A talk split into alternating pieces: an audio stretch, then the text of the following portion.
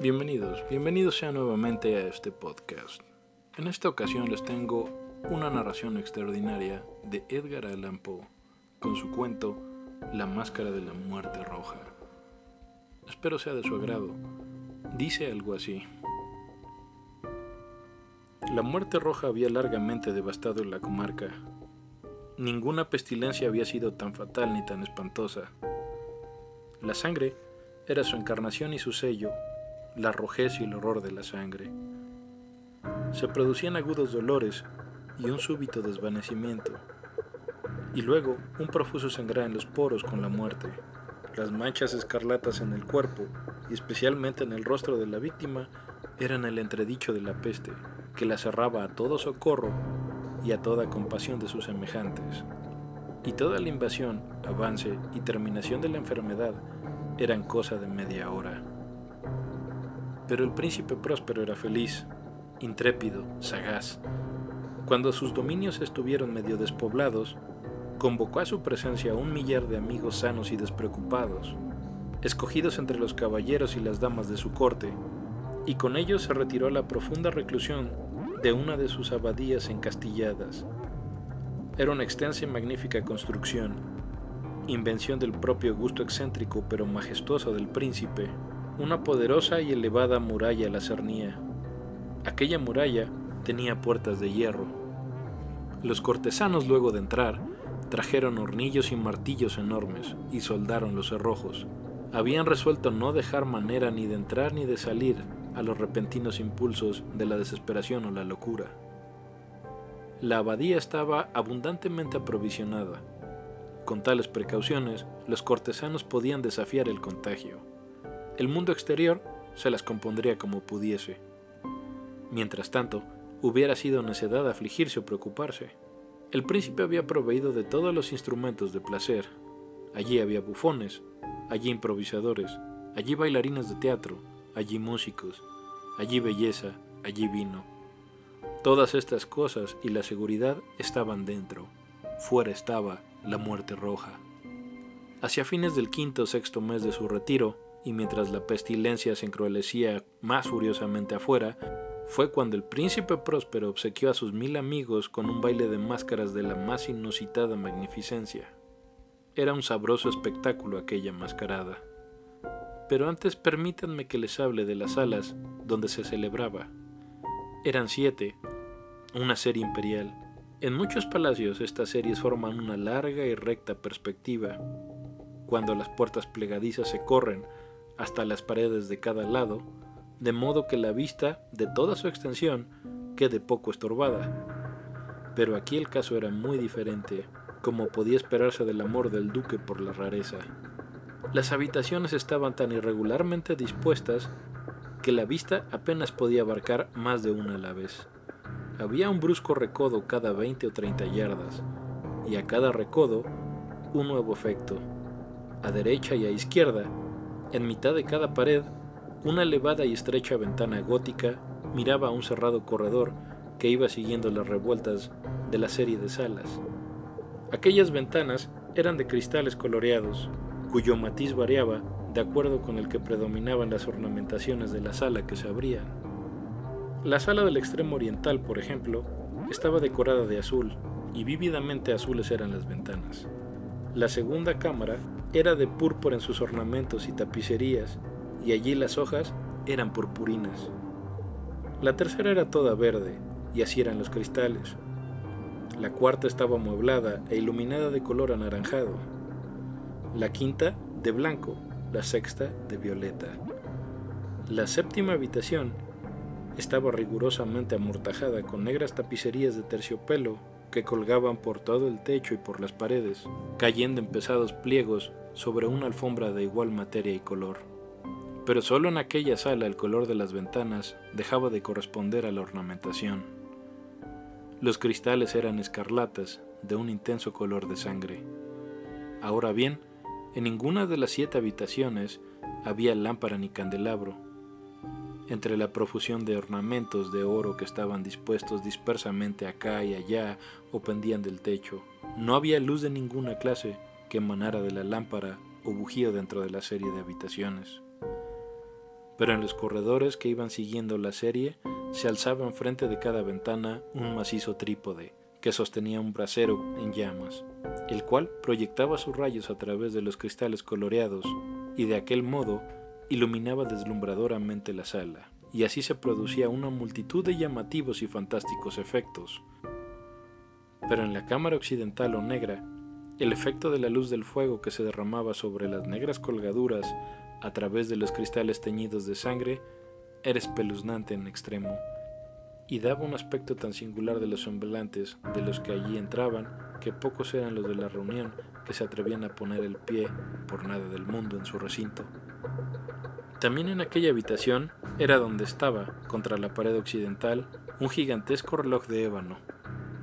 Su péndulo oscilaba de un lado a otro con sordo, pesado, monótono, y cuando la aguja de los minutos había dado la vuelta a la esfera, y había de sonar la hora, salía de los broncíneos pulmones del reloj un sonido claro y recio, y profundo y sumamente musical, pero de tono tan peculiar y acentuado, que a cada transcurso de una hora los músicos de la orquesta se veían obligados a parar momentáneamente su ejecución para escuchar aquel sonido.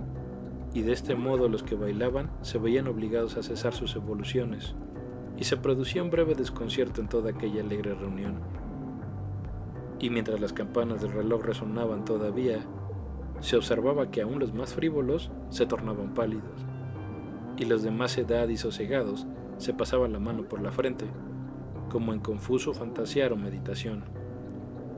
Pero en cuanto aquellos ecos habían cesado totalmente, una risa ligera de pronto invadía la asamblea. Los músicos se miraban unos a otros y sonreían, como de su propia nerviosidad y desatino, y se hacían susurrantes juramentos unos a otros, de que el próximo repique del reloj no había de producir en ellos semejante emoción. Y luego, pasado el intervalo de 60 minutos, que comprende 3.600 segundos del tiempo que vuela, no dejaba de venir otro repique del reloj, y entonces se producía el mismo desconcierto y tremor y meditación como antes. Mas a pesar de todo aquello, era un regocijado y magnífico festín. Los gustos del príncipe eran singulares. Tenía una vista muy fina para los colores y los efectos. Menospreciaba las exigencias de la moda corriente. Sus planes eran atrevidos y ardientes, y sus concepciones relumbraban con barbárico esplendor. Algunos hay que lo hubieran tenido por loco.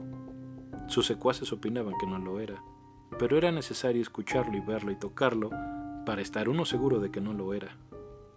Él había dirigido en gran parte los embellecimientos mobiliarios de las siete salas con ocasión de aquella gran fiesta, y la guía de su propio gusto habían dado su carácter a las máscaras. Tened por cierto que eran grotescas. Allí había mucho de brillante, de relumbrante, de mordaz, de fantástico, mucho de lo que se ha visto después en Hernani. Había figuras arabescas con miembros y accesorios inapropiados. Había delirantes caprichos como atavios de locos. Había mucho de lo bello, mucho de lo licencioso, mucho de lo raro, algo de lo terrible, no poco de lo que pudiera haber causado repugnancia. Arriba y abajo de las siete salas se pavoneaba una muchedumbre de pesadilla, y ellos, aquellas figuras de pesadilla, andaban por allí contorsionándose, tiñéndose del color de las alas, haciendo que la estrafalaria música pareciese como el eco de sus pasos. Pero pronto repica otra vez el reloj de ébano, que se alza en la sala de terciopelo, y entonces por momentos queda todo parado. Todo guarda silencio menos la voz del reloj. Las figuras de pesadilla se quedan yertas, atascadas, pero los ecos del repique van muriendo.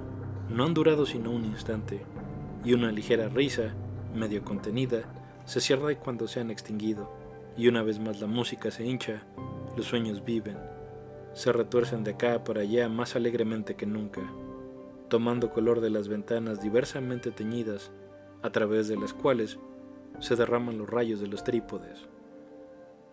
Pero en la cámara más occidental de las siete, no hay ahora ninguna máscara que se atreva a entrar, porque la noche se va pasando. Allí se derrama una luz más rubicunda a través de los cristales de color sangre.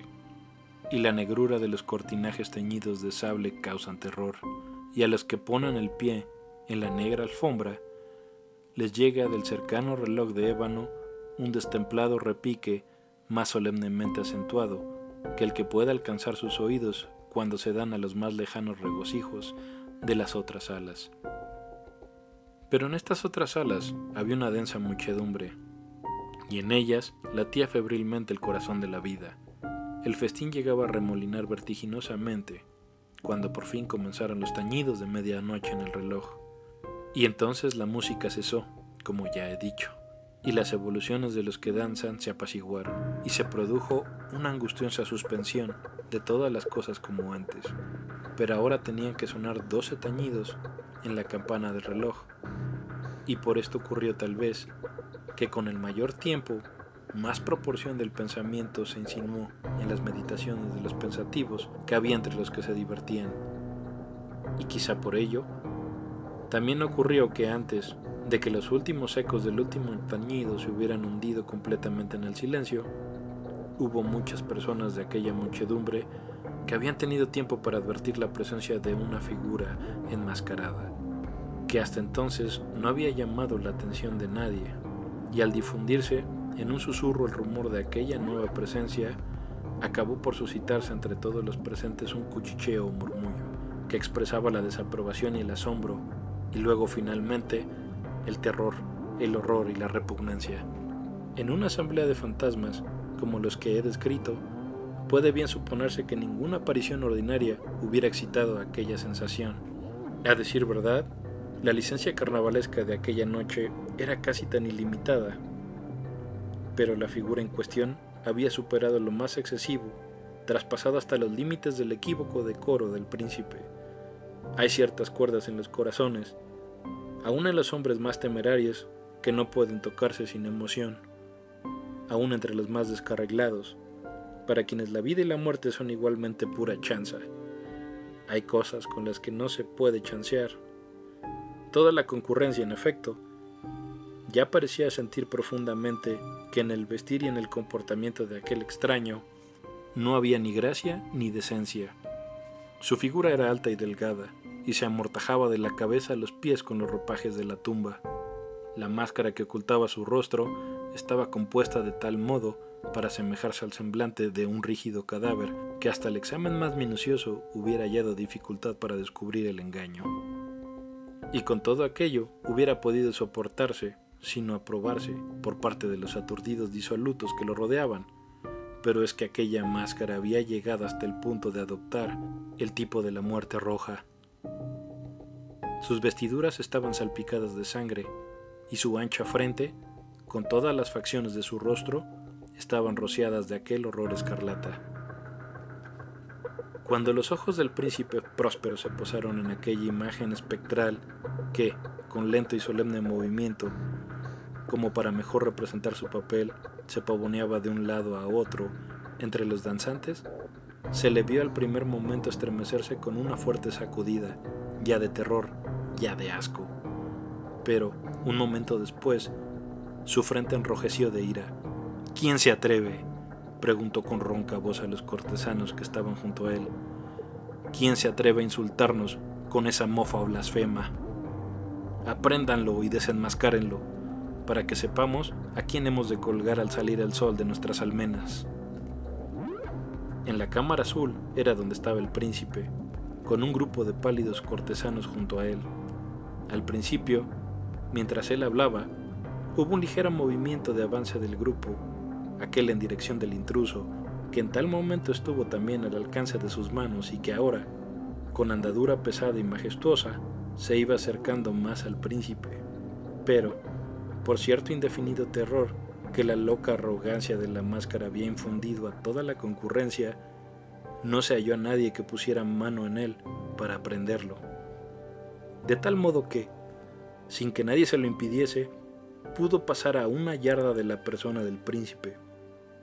Y mientras la vasta asamblea, como por unánime impulso, retrocedía desde los centros de las salas hacia las paredes, él continuó su camino ininterrumpidamente pero con el mismo paso solemne y mesurado que lo había distinguido desde su aparición cruzando de la cámara azul a la purpurina, de la purpurina a la verde, de la verde a la anaranjada, igualmente a la blanca, y aún de aquí a la de color violeta, antes de que se hubiese producido un movimiento resuelto para detenerlo. Entonces fue, sin embargo, cuando el príncipe próspero, enloquecido de ira y de vergüenza por su momentánea cobardía, se arrojó precipitadamente cruzando las seis cámaras, mientras nadie lo seguía por causa de un mortal terror que se había apoderado de todos.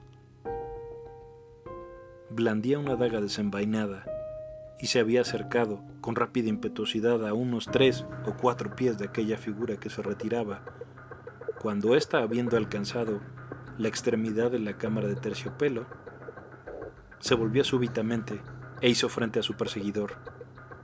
Hubo un grito agudo y la daga cayó centellando sobre la negra alfombra, en la cual inmediatamente después cayó abatido mortalmente el príncipe próspero. Entonces, invocando el frenético valor de la desesperación, un tropel de convidados se precipitó a un tiempo en la negra habitación y agarrando a la máscara, cuya elevada figura se mantenía erguida e inmóvil a la sombra del reloj de ébano, exhalaron un grito de inexpresable horror al hallar que los ropajes funerarios y la máscara semejante al rostro de un cadáver que ellos habían sujetado con tan violenta rudeza no alojaba ninguna forma tangible. Y entonces fue reconocida la presencia de la muerte roja, había venido como un ladrón en la noche, y uno por uno fueron cayendo los alegres libertinos por las alas de la orgía regadas de sangre, y cada cual murió en la desesperada postura de su caída, y la vida del reloj de ébano se extinguió con la del último de aquellos licenciosos, y las llamas de los trípodes expiraron, y la tiniebla, y la ruina, y la muerte roja tuvieron sobre todo aquello ilimitable dominio. La máscara de la muerte roja de Edgar Allan Poe. Yo soy D.H. Godspeed. Espero que les haya gustado. Gracias por escuchar. Hasta pronto.